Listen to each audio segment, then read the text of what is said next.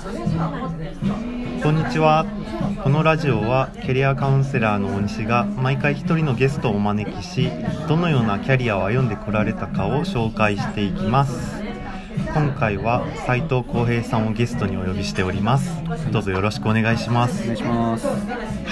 ではあのまず最初に簡単にあの現在のお仕事ですとか、はい。まあお名前ですとかは自己紹介をお願いいたしますい。はい。えっ、と、まあ、株式会社自給人の斉藤浩平と申します。はい。よろしくお願いしますます。とやってる仕事は、はいえっ、と、ホームページ制作とか、ウェブマーケティングとか、はいそういう、ウェブ周りの集客とかのお手伝いとかをしてます。あとは、最近、湘南のローカルメディアとか、ラジオとかを立ち上げて、まあ、湘南を盛り上げていこうみたいなそんな感じで活動してます。いやどんどん新しいことを始めていらっしゃいますよね。そうですね。こっち茅ヶ崎に引っ越してきて、はい。まだ3ヶ月ぐらいなんですけど、もう湘南の男としてお。完全湘南湘南推しで今やってます。あありがとうございます ではではちょっと現在の活動についてもいろいろ伺っていきたいところではあるんですけれども、はい。ちょっとこちらはキャリアどのようなキャリアを歩んでこられたかを、まあ、紹介していくコーナーということではい。まずあの斉藤さんの、まあえー、と最初のお仕事はい。について教えていただいてもよろしいですか？はい、最初っていうのはサラリーマン時代あそうですね。あ。最初ははい経理経理ですね。おお大西さんと一緒のあ。経理。そうなんです。僕も経理なんです。あ実はそうなんです。その会社にはどういったきっかけで入ることになったんですか？あもともとは税理士の勉強をずっとしてて、うーん。大学卒業してからですね、はい。あ就職できなかったんですよ僕あそうそうそうそう。就職できなくって、ーはいでまあ税理士を目指すことになって、で就職浪人みたいな感じではい。税理士を勉強しててはい。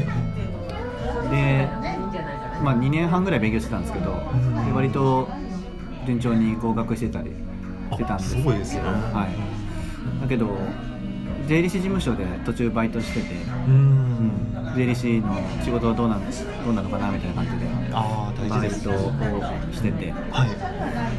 してる時にあのなんかちょっと違うなって思い始めてきておお理想と現実が違うなみたいな、はい。うん。僕は税理士としてあの経営者のコンサルティング的なことをしたかったんですけどなるほど。経営者の一番そばにいるから、はまあ、会計のこともするんですけど、いはいもうちょっと経営計画とかそういうところをしたいなって思ってたんですけどバイトしてたらはい。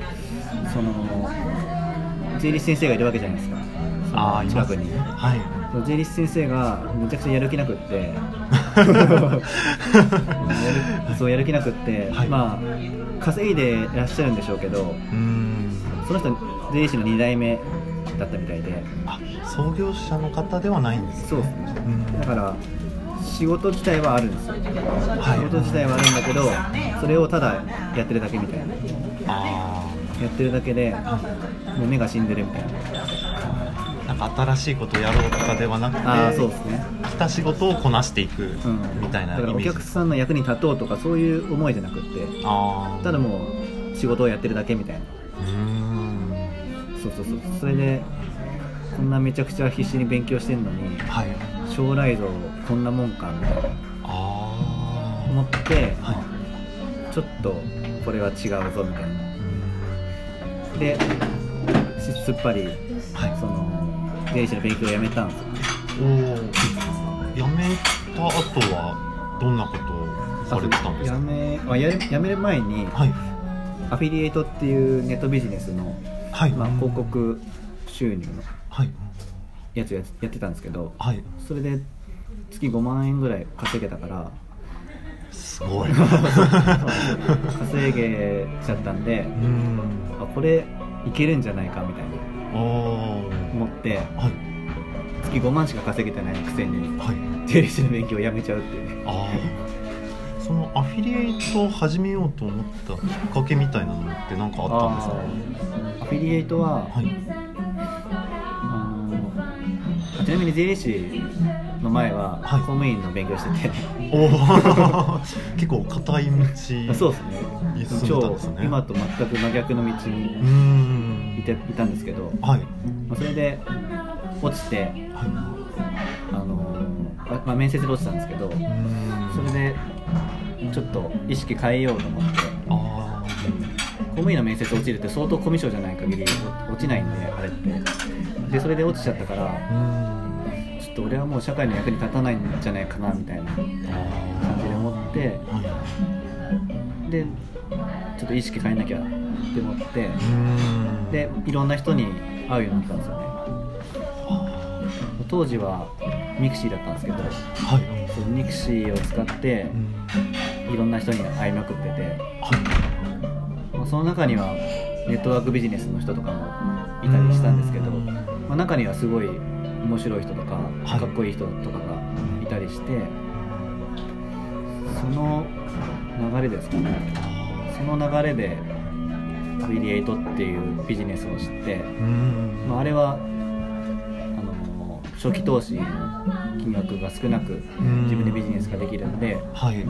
自分でもできるかなと思ってやり始めたみたいな感じですね。じゃあ斉藤さんにとってまあ公務員の試験うまくいかないっていうのはまあ一見ネガティブなイメージもありますけど。よそうですね。くよく考えてみるとなんか人生の転機みたいな。一番の転機おーそれがなかったら今の斉藤さんはいなかったかもしれない。そうですね。なんかはい。結構絶望してたんですよ。公ん。務員試験落ちた時って。いやそうですよね。そうそうそうそう。もう俺は社会に必要とされてないって思ってたから結構絶望してて。はい。だけどまあいろいろ本読んでて経営学的なことは好きだったんではい。そうドラッカーの本を読んでたんですね。ああはい。そう。その当時「もしドラ」っていうあの高校野球のうん。女子マネージャーがドラッカーを読んだらみたいな。あー話題になりましたね。そうですね、はい。それがあってうん。僕野球も好きだったんではい。そうそれを読んでておでこれをうちの父親が会社経営してたんではい小さい会社なんですけど。すごいですね。まあそれで読んでみたらっていうふうにおすすめしたらうん。ものすごい自分の父親の意識が変わってはい。すごい感謝されたんですよあ感謝されたからあうん。あこんな俺でも役に人の役に立てるんだって思って。そうそうそう。そこから、まあ、税理士あのさ経営者のはい。役に立てる税理士を目指し始めたんですけどはい。税理士にどうせなるんだったら独立したいっていうふうに思ったんででも独立するんだったら今の自分の意識意識っていうか依存,、はい。依存心がすごかったんで親とかはい。あの当時の彼女とかうん。すごい依存してたんではい。これだったら税理士になったとしてもうん。このマインドだったら独立できないなって思ってはい。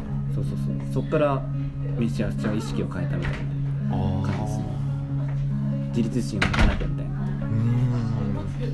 そこからどんどんとアフィリエイトにも新しく挑戦してそうですね。